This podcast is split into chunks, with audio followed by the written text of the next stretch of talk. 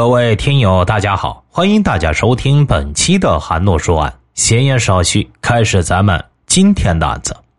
一夜的狂风暴雨之后，有着中国观赏石之乡美誉的广西大化瑶族自治县城区，暴风雨并没有打乱人们的生活节奏。早上八点，广西大化瑶族自治县某医院的葛大夫像往常一样提前来到单位准备上班，一切的准备工作就绪后，眼看到了病人就诊的时间，此刻已经处理好病例的葛大夫却仍然不见同事周丽的身影。周丽时年二十八岁，广西某县人。他与葛大夫曾是大学同学，两人从医学院毕业以后，相继来到广西大化瑶族自治县这家医院里上班。周丽对工作一直都是兢兢业业，从不迟到早退，一向对工作认真的周丽，为何今天既没有来上班，也没有向单位请假呢？感觉到蹊跷的葛大夫立刻拨打周丽的电话，然而电话的另一端传来的是令人不安的声音。有着不祥预感的葛大夫立刻向单位请假，匆忙赶往周丽的住处，希望能够落实周丽的情况。葛大夫来到周丽的住处，因为有周丽房间的钥匙，所以当他打开周丽房门时，房间的平静让他感觉到了异常。葛大夫慌了，这人到哪里去了？衣服、鞋子都在，但是手机、钱包、钥匙都不见了，好奇怪呀！难道是周丽因为什么急事出了门，在途中因为手机电池耗尽而无法联系上吗？是不是家里有急事，他来不及打招呼就走了呢？葛大夫又给周丽的家里打电话，周丽家里说根本就没有通知他回去，家里也没有出事，周丽会不会已经遭遇了什么不测呢？带着满腹疑问，葛大夫立刻报了案。葛大夫报案的时候就觉得这件事情很蹊跷。警方坚信周丽不可能平白无故的消失，要么是他自行离开，要么是他被杀害了。就在葛大夫报案的过程中，他的一句话引起了警方的注意。周丽学了一个寒手，在上大学。七月六号有一场考试，此时已经是五号了。那么，是不是他提前去了京城江，先住一晚上，然后第二天就去考试呢？难道是因为周丽记错了时间，或者是他还有其他的事情需要处理，提前去了学校呢？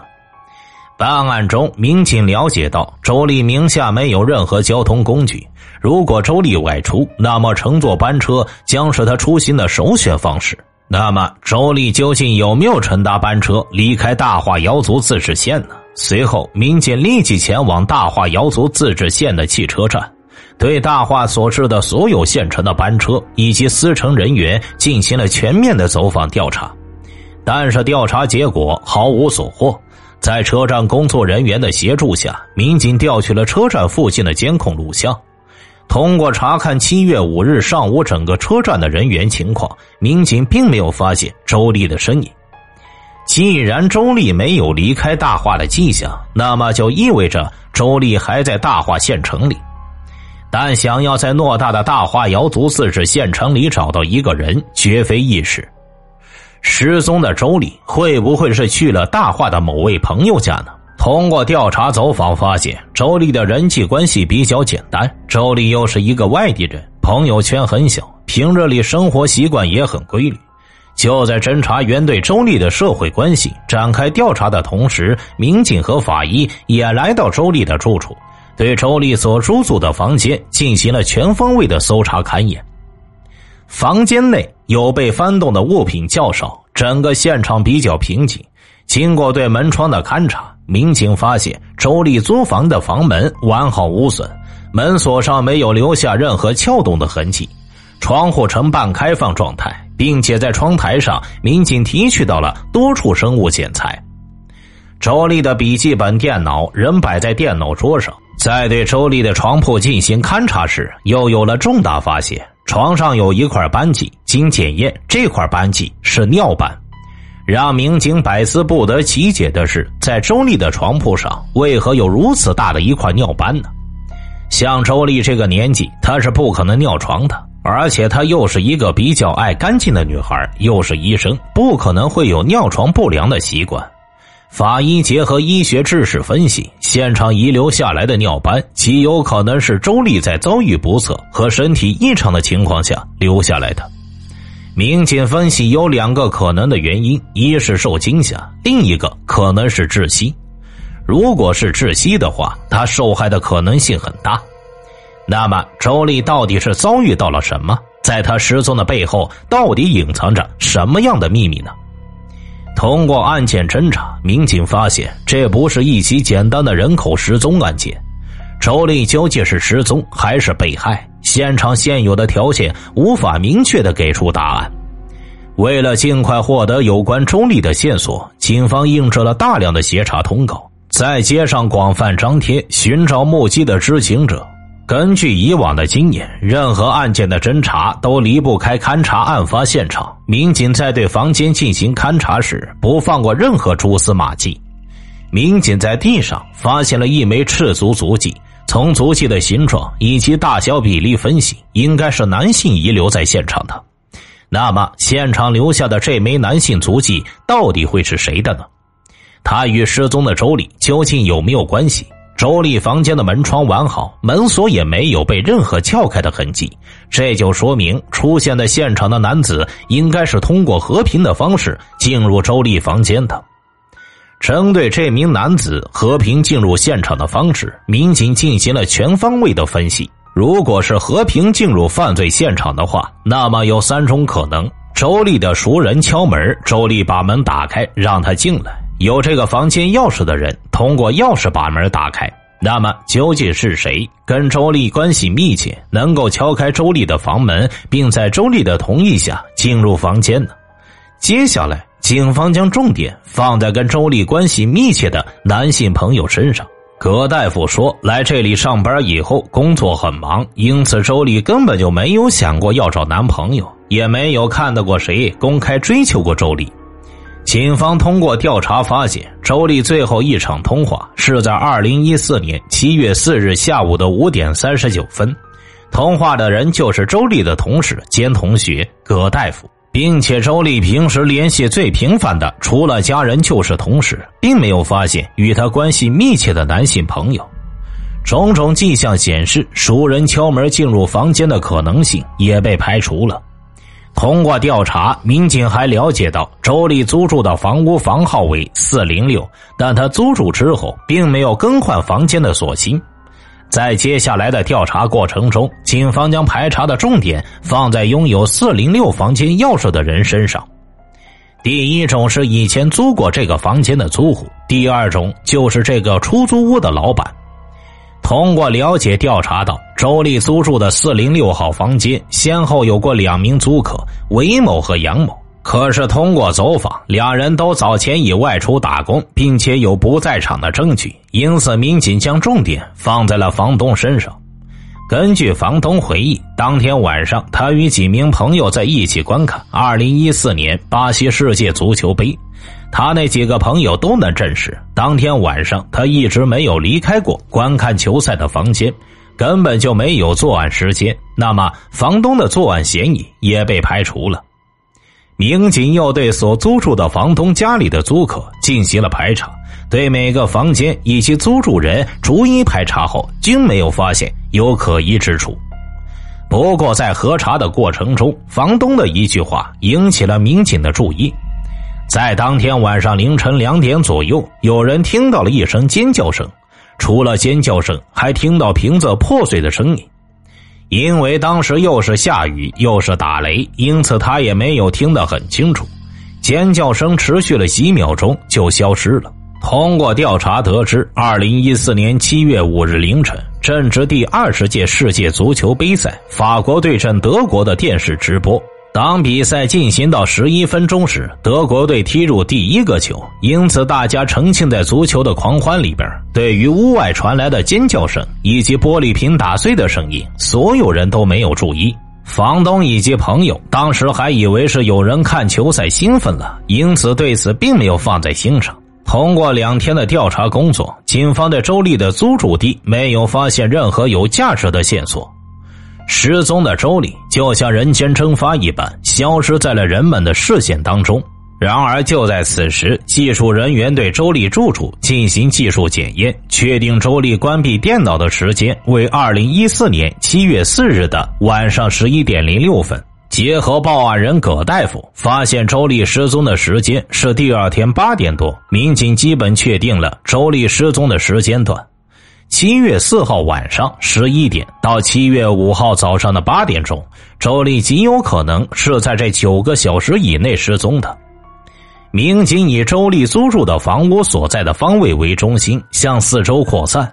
调取城市监控录像，调取了一百多个摄像头，将近有一千 G 的信息量。二零一四年七月四日傍晚到七月五日凌晨，广西大化瑶族自治县城区下了一场年中最大的雨，因此监控画面比较以往来说清晰度下降了很多，部分路段的路灯也停止了工作，这给警方的工作带来一定的难度。灯光条件很差，而且监控探头照到的区域均有死角，巨大的压力让办案民警寝食难安。如何获得新的案件线索，寻找这起人口失踪案的突破口，成为民警们思考最多的问题。二零一四年七月九日下午，一个突如其来的警情再次拨动了民警们的敏感神经。一个群众报案，在他家旁边水沟里边发现了一具尸体。那么，报案的群众所说的尸体与失踪五天的周丽究竟有没有关联呢？随后，法医对尸体进行了解剖，很快给出了死者的死亡原因。死者恰好有玫瑰色牙齿，玫瑰齿在法医学上来说，窒息状态下可以有这种玫瑰齿。窒息死亡的死者因牙齿血管破裂出血，在颈齿部表面会出现玫瑰色，这一特征在法医学上被称之为玫瑰齿。不过，此时民警最为关心的是，发现的女性死者究竟是不是失踪多日的周丽呢？民警提取了失踪者周丽家人的血液样本以及死者的生物活性检材，送入 DNA 实验室进行了检验。没过多久，鉴定结果出来。经过比对，跟失踪多日周丽父母的 DNA 数据存在着亲缘关系，这就说明死者就是周丽。为了尽快侦破案件，警方再次对周丽的社会关系以及生前的活动情况展开调查。调查中发现，周丽大学毕业后前往广东工作。二零一二年八月，在同学葛大夫的介绍下，考入了广西大化瑶族自治县某医院。工作期间，周丽兢兢业业，对待病人非常热情，跟同事相处的也十分融洽。他的社会关系也比较单一，除了和葛大夫相互之间有来往以外，在社会上也没有男朋友。在葛大夫的印象中，周丽是一个对生活充满热情的年轻人。下班之余，他会布置一下自己的房间，偶尔也会跟葛大夫一起逛街。周丽非常节约，从不乱花钱。忙碌的工作以外，周丽还报考了高等教育自考。他希望通过自己的努力，在学业上有更多的收获。二零一四年七月四日傍晚，葛大夫与周丽外出逛街，可是天公不作美，下起了滂沱大雨。当天晚上，两人放弃了逛街的想法，各自回家。而令葛大夫万万没想到的是，在这天晚上，周丽就遇害了。那么，究竟是谁将罪恶之手伸向了周丽？她的尸体又为何会出现在数公里之外的偏僻水渠里？经过不懈的努力，侦查员终于在海量视频中有了重大的发现。因为当时灯光条件不是很好。借助闪电的光，发现这个人穿的衣服有一些反光，好像是有一个人经过。监控画面显示，二零一四年七月五日凌晨四点二十一分，有一个人扛着一包东西从监控探头前走过。没过多久，这个扛袋子的人再次出现在下面的画面中。因为那天晚上下着大雨，又是凌晨四点钟，街上没有行人。这个人扛着重物，既不带伞，也不躲雨，这引起了警方的怀疑。而通过以上几段监控画面，警方还一时无法获取这名男子的正面图像。侦查员继续沿着这名男子行走路线调取监控画面，到了七月五日凌晨四点四十二分，民警发现这名男子从大化瑶族自治县某中学大门前走过。七月五日凌晨四点四十五分，一个高清探头终于录下了这名男子步行通过时的正面图像，这也是警方第一次获得该男子的正面画像。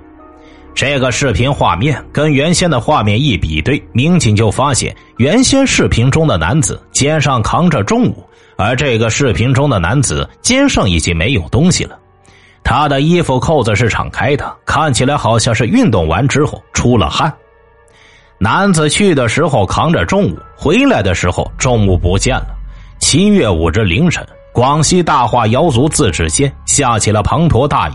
此时是电闪雷鸣，街上没有其他的行人。凌晨四点五十三分，只见这名男子步履匆忙的往冒雨来时的方向走去。此刻，这名男子浑身已经被雨水打湿了。而警方根据监控画面顺线追踪，发现这名男子回到了死者周丽租住的那个巷子里。种种迹象表明，画面中这名冒雨前行的男子极有可能就是杀害周丽的犯罪嫌疑人。